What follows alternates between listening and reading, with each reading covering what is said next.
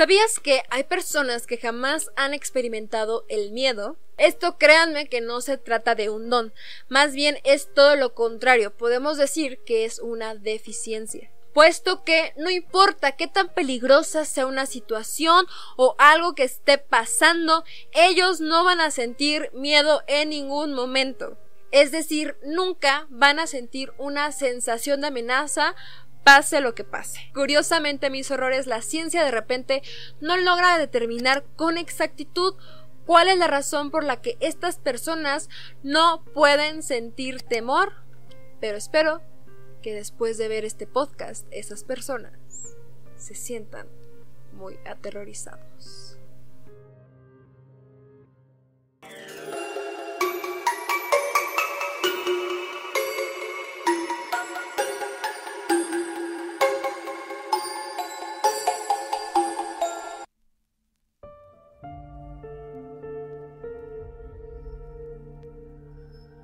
Hola, ¿qué tal mis horrores? ¿Cómo están? Espero que estén teniendo una excelente noche, si es que son valientes, o excelente día, si es que le tienen miedo a los fantasmas. Yo soy Marle Marriaga y el día de hoy no les traigo un podcast. El día de hoy les traigo una recopilación de relatos terroríficos que ya nos lo debíamos amigos este podcast normalmente se caracteriza por dar información extra, datos curiosos, se caracteriza por, aparte de eso, dar información científica y la información paranormal que tengamos a la mano, todo con la finalidad de darnos una opinión y criticar sobre todo este tema paranormal. La cuestión está, mis horrores, que el día de hoy no les traigo un podcast, les traigo una recopilación de relatos terroríficos de diferentes temáticas, porque yo sé que a veces nos quedamos con ganas de escuchar más relatos de terror y sobre todo muchas experiencias paranormales que seguramente varias van a coincidir con otras, puesto que es muy extraño que algunos fenómenos paranormales siempre se presentan de la misma forma. Si tú estás escuchando este podcast de camino a casa del trabajo, te deseo un excelente viaje y espero que todo vaya muy bien. O si tú estás cocinando, arreglando tu casa mientras escuches remanchados, también espero que termines pronto y que sobre todo este podcast, que no es un podcast, te haga muy amena esta tarde o noche. Así que sin más que decir mis horrores, vámonos con estos relatos. Y muchísimas gracias por estar escuchando. Remanchados de miedo.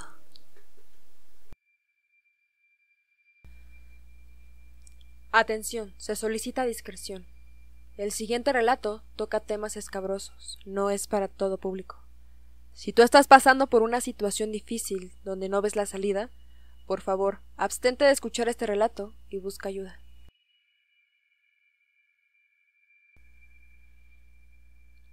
Buenas noches. Primero que nada, quiero agradecer a este canal por su gran contenido de terror. Tiene mucho potencial el canal de Remanchados mucho éxito en el futuro. Quisiera compartir un relato de miedo, un relato que tal vez no sea mío en sí, pero que sucedió en mi familia.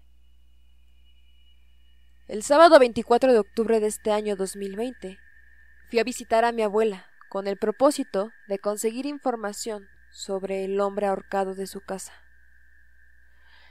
Yo resido actualmente en la ciudad de Tijuana. Mi familia materna son de aquí al igual que yo. Por circunstancias de trabajo de mi papá, nos fuimos a Ciudad Juárez, más de diez años. Aclaro esto, pues esta es la razón por la que no estuvimos presentes en la situación que estoy a punto de relatar. La casa de mi abuelita es muy grande, y en total tiene doce cuartos aproximadamente, de los cuales solo siete de ellos están en uso. En su casa viven muchos parientes míos. Los cuartos que sobran los daba en renta mi abuelo. Él decía que era para aprovechar y sacar algún dinero de ahí. Solía mencionar que tarde o temprano alguien llegaría a rentar uno de esos cuartos. Como mis tíos se dedicaban a vender muebles en un mercado sobre ruedas, o tianguis, cerca de la casa de mi abuela, llegaron a convivir con una gran diversidad de personas. Un día de trabajo se encontraron con un hombre que se dedicaba a vender discos pirata. El señor se encontraba vendiendo muy disimuladamente, toda vez que la venta de este material es un delito. De tanta frecuencia de ir a trabajar al mismo lugar, mi tío René fue la primera persona en acercarse a él, pues era imposible no dirigirse la palabra después de verse varias veces. Llegaron a ser buenos amigos, y fue ahí cuando el señor, cuyo nombre cambiaré por el de Alberto, no tardó en confesar cómo es que llegó a parar en la venta de discos. Le contó a mi tío que él venía del sur y que su familia y él llegaron al norte, a la ciudad de Tijuana. Al parecer, la mujer con quien estaba lo había dejado endeudado en la compra de un nuevo automóvil, y el señor, para dejar sus deudas pasadas, se puso a trabajar. Tiempo después, la mujer del señor Alberto se fue con otro hombre y se llevó a sus dos hijos. Por lo tanto, no tuvo en dónde quedarse. Y fue aquí, cuando mi tío René le ofreció un cuarto de la casa de mi abuela para que pudiera rentar. El cuarto donde le tocó hospedarse fue uno que se encontraba cerca del cuarto de lavado. En ese entonces, al lado de la habitación del vendedor de discos pirata, se encontraba otro inquilino.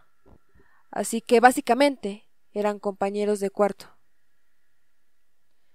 Con la convivencia, mi tío René se fue enterando de diferentes cosas acerca de este vendedor. Mi tío siempre supuso que ese tal señor Alberto debió tener más problemas en su vida que la deuda del carro.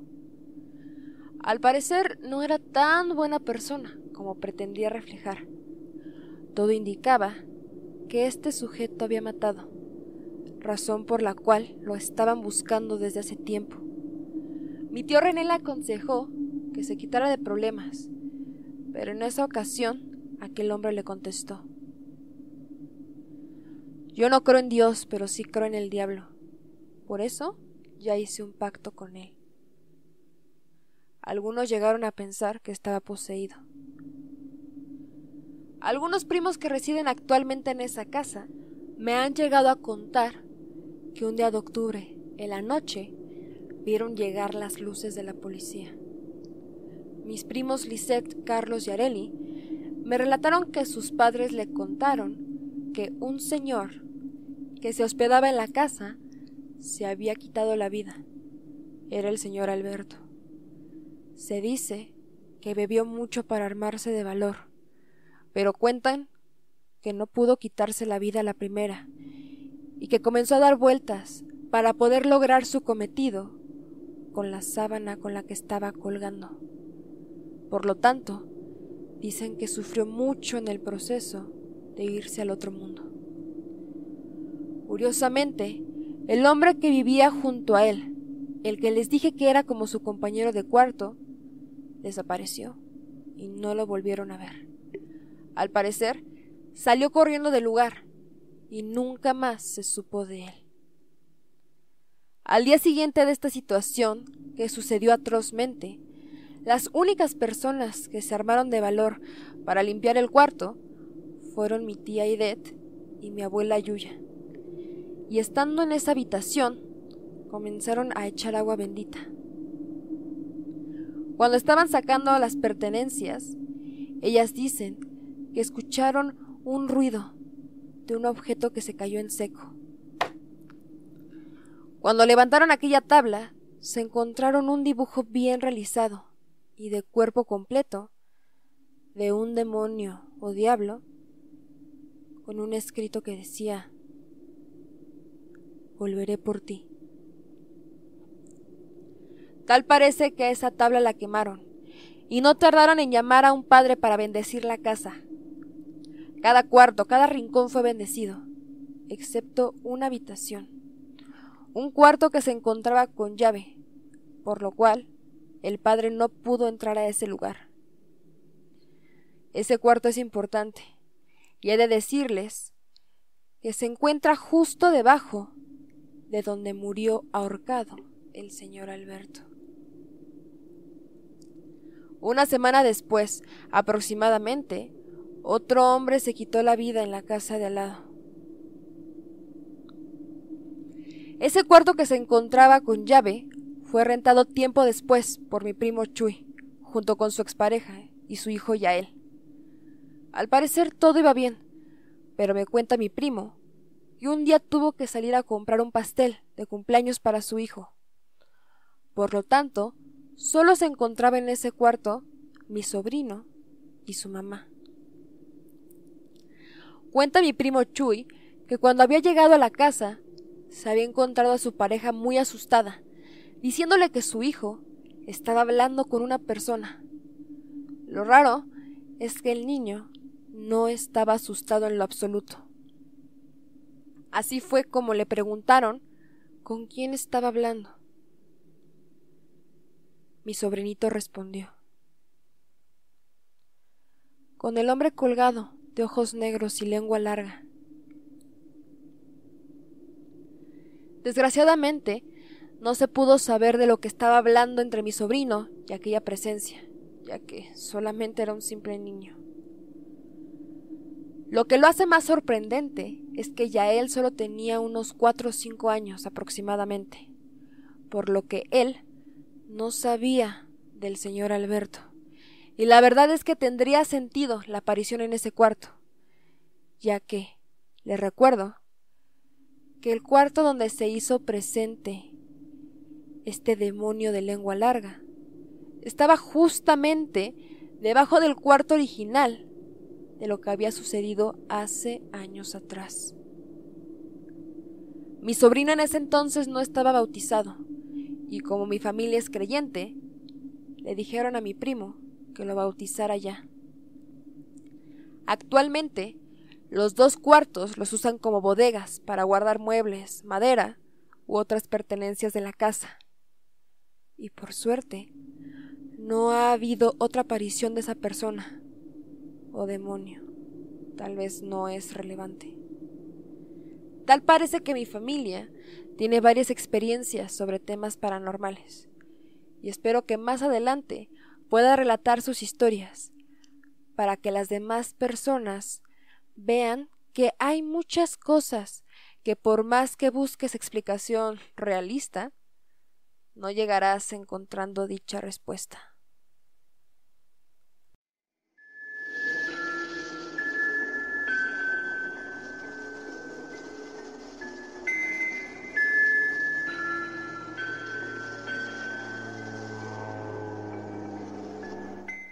Y bueno, mis errores, esa fue la primera historia de esta noche. Muchísimas gracias a Carolina Campos por haberme dejado relatarla. Te mando un abrazo enorme. Pero bueno, mis horrores, la siguiente historia es de Alba Selene, que es una historia 100% real, mis horrores, está muy interesante. Y sin más que decir, vámonos con este relato. Muchísimas gracias por estar escuchando. Remanchados de miedo.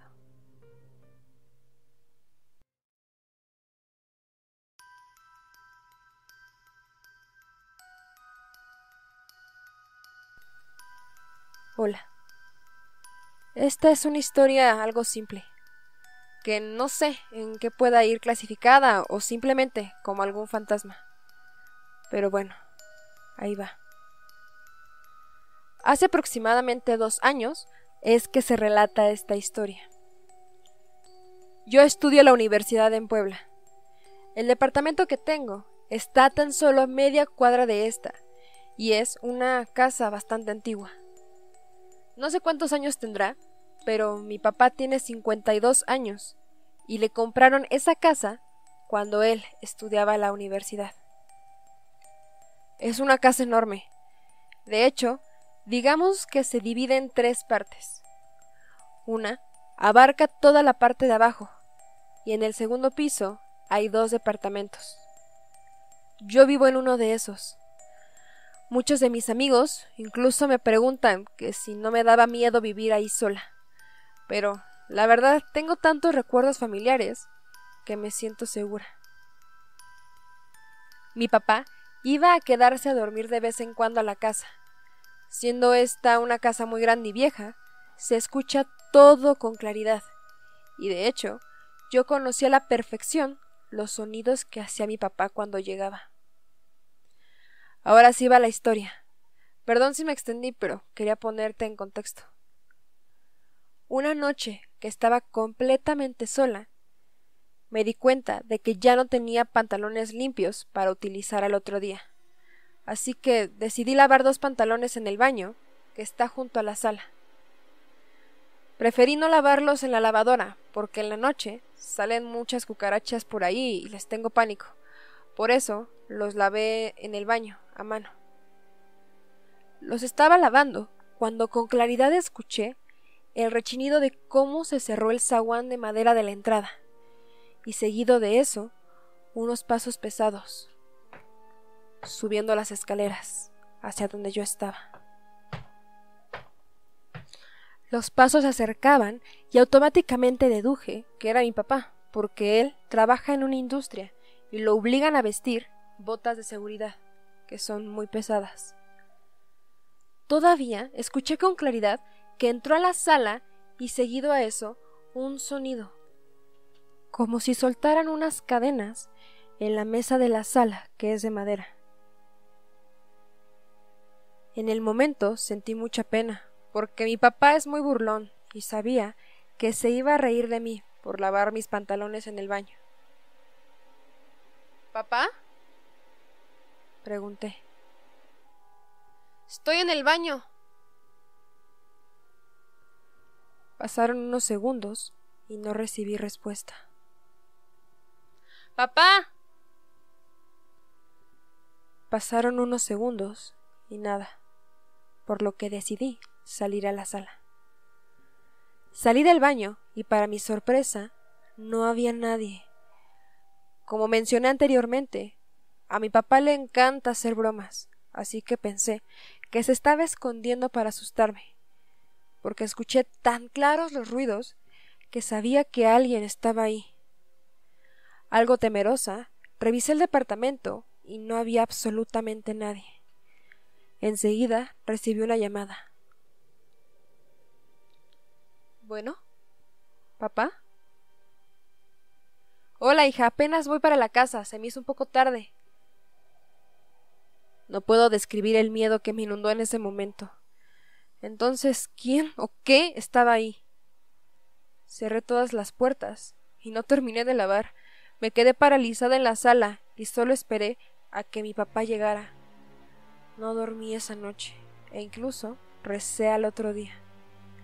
Tengo más historias en esa casa, pero esas te las cuento en otra ocasión. Gracias por leerme.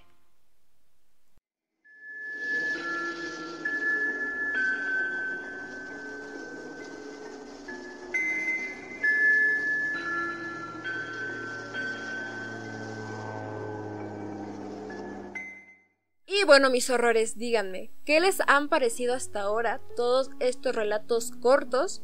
La verdad es que ya tenía ganas de sacar un video como este de recopilación. Y si a ti te está gustando este contenido, no olvides suscribirte a este canal y activar la campanita de notificaciones para que te llegue un aviso cada que suba un nuevo video. Ustedes saben que en Remanchados hacemos muchos podcasts, investigaciones, pero que no se suben un día en específico.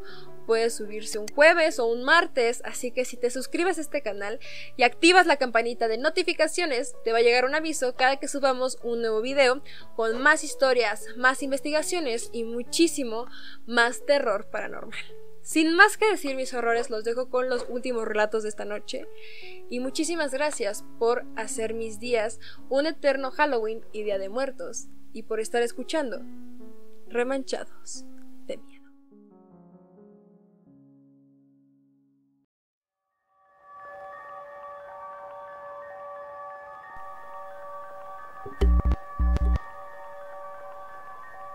Hola, ¿qué tal? Quisiera compartir los sucesos que me han acontecido. De antemano, gracias por leerme. Mi nombre es Elías Lara y soy artista plástico. Actualmente me dedico a pintar cuadros, oficio que realizo en mi casa en horario nocturno, porque así lo prefiero. Todo comenzó una de las ocasiones que realizando un cuadro escuché un relato paranormal de un podcast, el cual me pareció un poco absurdo. Incluso me reí e hice comentarios burlescos. Siempre fui muy escéptico en estos temas. A partir de ese momento, comenzaron a sucederme acontecimientos extraños. Esa misma noche, al concluir mi trabajo del día, decidí ir a dormir. Cuando había pasado aproximadamente una hora, escuché que el cuadro se movía como si se fuese a caer. De inmediato me levanté para ver qué estaba pasando, reacomodarlo y asegurarme de que no se cayera. Pasaron unos minutos cuando un fuerte golpe me despertó. El cuadro se había caído de una forma como si alguien lo hubiera aventado. Incluso se había roto. Intenté buscar una explicación lógica a lo que había pasado, pero decidí ignorar lo ocurrido. Pasaron algunos días cuando sucesos extraños comenzaban a ocurrir. Al estar pintando sentía la sensación de que alguien estaba parado detrás de mí. Incluso sentía que me observaban o que en cualquier momento una mano me iba a tocar el hombro. Incrédulamente atribuía ese sentir a mi imaginación. En una ocasión le conté a un amigo mis experiencias, pero con tono sarcástico y burlesco, me decía que dejara de cenar pesado y que durmiera como la gente normal. Hicimos burla de los espíritus, entidades y esas cosas, dejando el tema de lado. A los días siguientes decidí ir a dormir en casa de la que antes era mi novia. Platicando del tema paranormal, me burlé de las situaciones que a ella le llegaron a suceder. Esa misma noche, ya durmiendo, desperté por un mal sueño que tuve. Sin poder moverme, sentí el peso de algo o alguien que se posicionaba en mi pecho, asfixiándome, de manera desesperante. Cuando por fin me pude levantar, vi una sombra negra que salía del cuarto. De inmediato me levanté, pensando que podría ser algún ladrón. Pero no había nadie. Todos estaban dormidos. Me volví a acostar y no quise mencionar nada de lo acontecido. Pasaron las semanas y los sucesos siguieron en aumento. En una de las ocasiones, mientras trabajaba, escuché en mi patio trasero el crujir de unas hojas secas. Se escuchaban las claras pisadas de algo, o alguien que se aproximaba a mi puerta. Pensando que podrían ser mis mascotas, decidí asomarme por la ventana para asustarlas. Mi sorpresa fue que no había nadie. Prendí la luz del patio y salí. Pero no había nadie, ni siquiera las hojas secas tenían rastro de pisadas. Mi mayor sorpresa fue que mis mascotas estaban durmiendo en el patio de enfrente. Se me hizo extraño y, como siempre, Busqué una explicación lógica para todo. Entré a mi casa y continué con mi trabajo. A las pocas horas escuché las mismas pisadas, pero ahora provenían del interior de la casa, pareciendo que se acercaban cada vez más a mi cuarto. Sé que no podría ser nadie de mi familia, porque hace casi diez años vivo solo. Ignoré aquellos sonidos y subí el volumen de la música hasta que amaneció. Después de un par de semanas sin sucesos raros, creí que no volvería a escuchar o sentir nada extraño, cuando lo peor estaba por venir. Fue una noche en la cual, estando de malas y frustrado por no conseguir el resultado esperado en uno de mis cuadros, decidí dormirme antes de lo acostumbrado, no sin antes ver un documental de supuestas brujas. Dejé encendida una de las lámparas y me dispuse a dormir, sin antes hacer el comentario de las brujas y los espíritus son puras payasadas. Lo dije con palabras más groseras. No pasó más de una hora cuando oí un grito muy fuerte que decía Cuidado con los niños quemados. Abrí los ojos de inmediato y fue ahí, cuando al lado de mi cama estaba parado una figura negra. Su piel era como carbón, de baja estatura, tenía una mirada de odio en los ojos totalmente rojos, y estaba en una posición semi inclinada, mirándome. Esa mirada que nunca olvidaré. El miedo tan grande que sentí me impidió moverme por unos eternos segundos. Cuando pudo reaccionar mi cuerpo, giré violentamente hacia el lado opuesto, cerrando los ojos, diciendo unas plegarias en mi mente. Fue de ese modo que desapareció la entidad, o eso creo. No pude voltear o levantarme de la cama hasta que amaneció. Actualmente, sigo sintiendo esa presencia extraña rondar por mi casa. Incluso mis amistades escépticas me comentan que se siente un ambiente muy pesado, lo cual les impide visitarme. En fin, sé que el mundo espiritual existe y no volveré a burlarme de ello. Estas son algunas de las muchas experiencias vividas. Agradezco la atención prestada a mi relato. Muchas gracias y mucho éxito.